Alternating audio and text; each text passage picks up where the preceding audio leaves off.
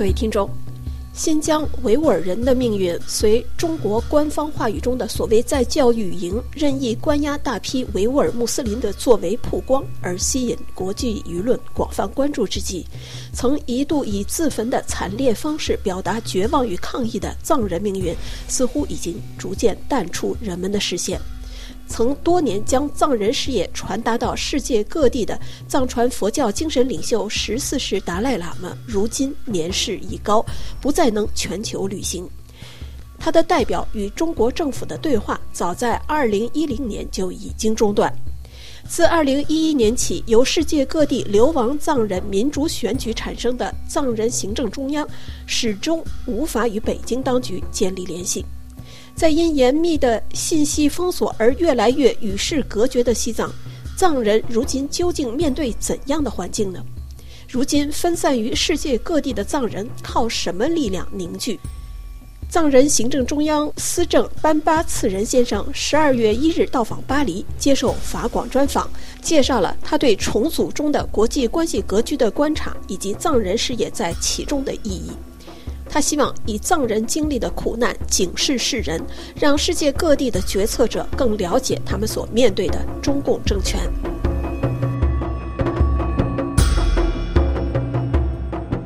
班巴次仁自九月底开始，先后赴美国、加拿大以及巴西等一些南美国家访问。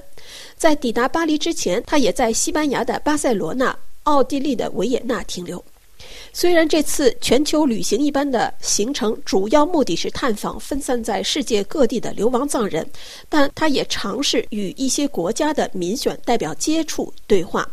班巴次仁先生接受采访时表示，他一方面希望向各地的人们介绍藏区的现况，另一方面也希望帮助各国政府更好地了解中国，因为他意识到很多政府只对来自中国的投资和与中国的商业往来感兴趣，却没有意识到中国的战略手段以及其中动机。他表示。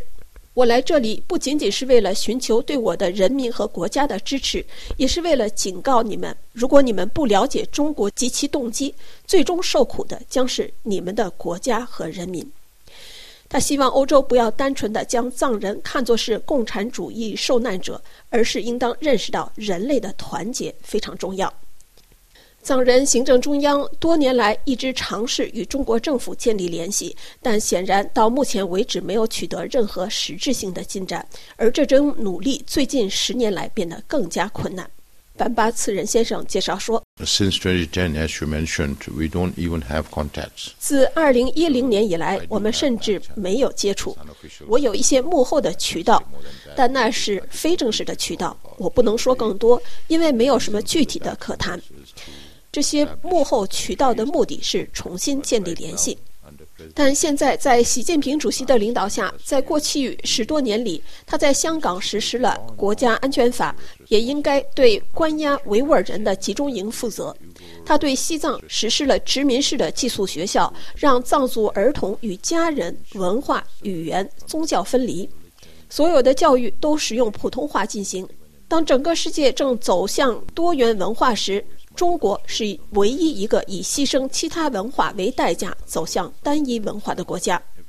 如果你向中国政府指出这一点，他们会指责美国或加拿大曾如何对待本国原住民，或北欧国家曾如何对待萨米人，澳大利亚如何对待原住民，或新西兰如何对待毛利人等等。但是这些国家犯了错误，他们意识到了并试图弥补。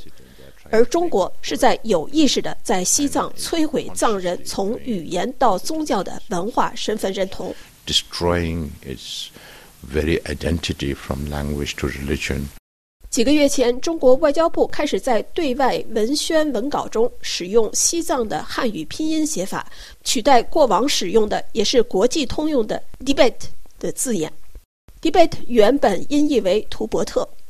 凡巴次人就此指出，这种做法不仅是中国汉化政策的一部分，更有其战略考量。For Tibet now, they have been using this since 2019. If you go back and look at articles from Global Times and 其实自二零一九年起，他们就开始用西藏的汉语拼音取代 Tibet 图伯特。如果你去查阅过去几年《环球时报》或《人民日报》等面向国际的媒体，就会发现他们一直在英文版使用西藏的汉语拼音。但要在后面的括号中写上 debate，因为否则没有人知道那拼音指的是什么。在最新的白皮书中，中国政府故意只使用西藏汉语拼音称谓，并希望其他国家也这样使用。这是一个非常重要的问题。他们知道他们在西藏的统治没有合法性，所以才要求每个国家对其他国家说西藏是中华人民共和国的一部分。他们这是在试图从国际社会获取合法性，同时摧毁西藏的历史视角。因此，我请求国际社会不要使用西藏的汉语拼音称谓，因为这种变更更是政治行为，而不是学术行为。西藏这个词没有历史背景，使用它就等于在删除一个非常重要的历史背景，所以这是一种非常有战略意义的做法。中国的代表团已经要求马尔代夫、新加坡等国家使用西藏，而不是图伯特。他们正在强迫其他国家使用这种说法。那些很依赖中国而不关心人权问题的国家，也在跟进这种做法。对我们来说，这是非常有害的。无论是发生在西藏，还是东突厥斯坦，或是内蒙古的一切。都是在破坏中国政府一九八四年制定通过的民族区域自治法，他们在破坏他们自己的法律。They don't conform; they are breaking their own laws. 谈到西藏目前的状况，班巴此人先生介绍说：“We all know know about George Orwell's 1984, where the state surveils and controls everything.” 大家都知道乔治·奥威尔的《一九八四》描述的国家监控和控制一切的情景。控制和监视增加，整个系统就会陷入僵局。中国正使用各种人工智能和现代技术手段，比如 DNA 采集，未经同意而对人们进行生物样本收集、钢模扫描、地理定位、电子识别、电子监视等等。所有这些都旨在监控人们。如今在拉萨，每个人都生活在恐惧中，很像当年在国家安全机构史塔西控制下的东德，每个人都在监视每个人。现在我们看到中国政府允许一些藏人进入西藏，但没有人能自由交谈，因为没有人彼此信任。反间谍法、国家机密法等等，这些都已经修改得更为严格。每个人都在监视着其他人，举报间谍还会得到奖励。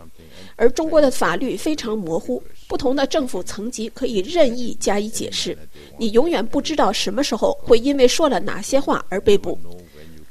大多数专制政权都是这样制造恐惧，以此让人们遵循他们想要的路线。经常有人问我，为什么现在听不到关于西藏的消息了？这是因为暴力更容易在世界上引起关注，而非暴力运动难以引起注意。但是我们必须更多的关注非暴力运动，因为如果人们过多关注暴力行动，在某种意义上就会推动暴力。有些人会因此认为，如果不采取暴力行动，就不会引起世人的关注。When you focus too much on violent movements, that's more like you are promoting violence. Then people realize that if you don't take up violence, there is no attention. 根据藏人行政中央获得的消息，中国政府要求自2023年新学年开始，在甘孜藏区全面停止藏语教学。班巴次仁先生就此指出，藏人正经历一场文化灭绝。Parents try uh, to maintain the Tibetan identity. That is, elderly generation do that. But 藏人家长在努力试图维护藏族身份，老一辈人这么做。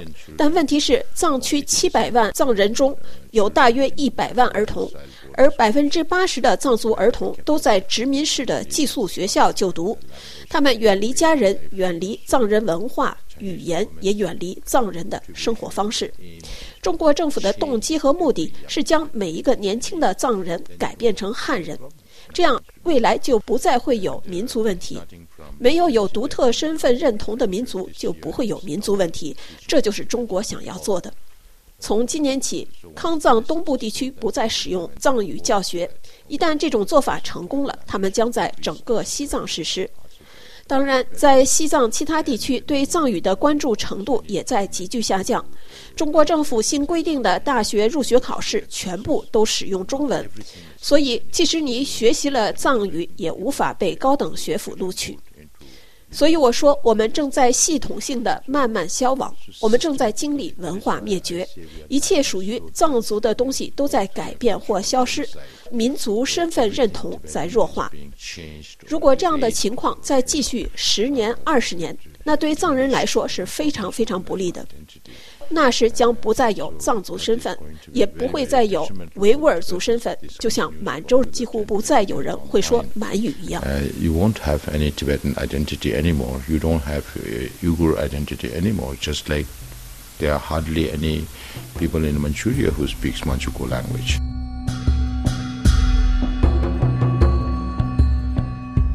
各位听众，刚才您听到的是对藏人行政中央司政班巴次仁先生的专访。班巴次仁先生在采访中表示，虽然目前世人难以听到藏人的声音，这并不意味着藏区没有问题。新疆关押维吾尔人的在教育营，也是陈全国在调任新疆党委书记之前在西藏试行后的手段。虽然藏人与维吾尔人的抗争与港人的抗争的能见度不同。但我面对的都是同一个加害人。他指出，西藏在地缘战略中的地位或在环境议题上的地位，不仅对藏民族重要，对整个世界都重要。藏人还有非常宝贵的以慈悲和非暴力为基础的藏传佛教文化。他认为，各国必须明白，人类是一个整体，大家彼此相互依存。了解了这一点，才能对整个世界有一个更全面的看法。感谢瑞丽的技术合作，感谢您收听，再会。